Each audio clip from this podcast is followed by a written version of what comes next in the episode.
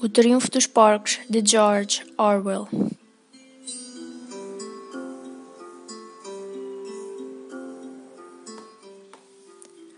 Lembrem-se ainda de que quando lutarmos contra o homem, não devemos vir a parecer-nos com ele. Nem, quando vencermos, devemos copiar os seus vícios. Nenhum animal deverá viver numa casa, nem usar roupas, nem dormir numa cama, nem tocar em dinheiro ou comerciar.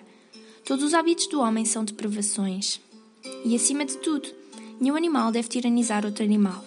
Fracos ou fortes, espertos ou estúpidos, somos todos irmãos.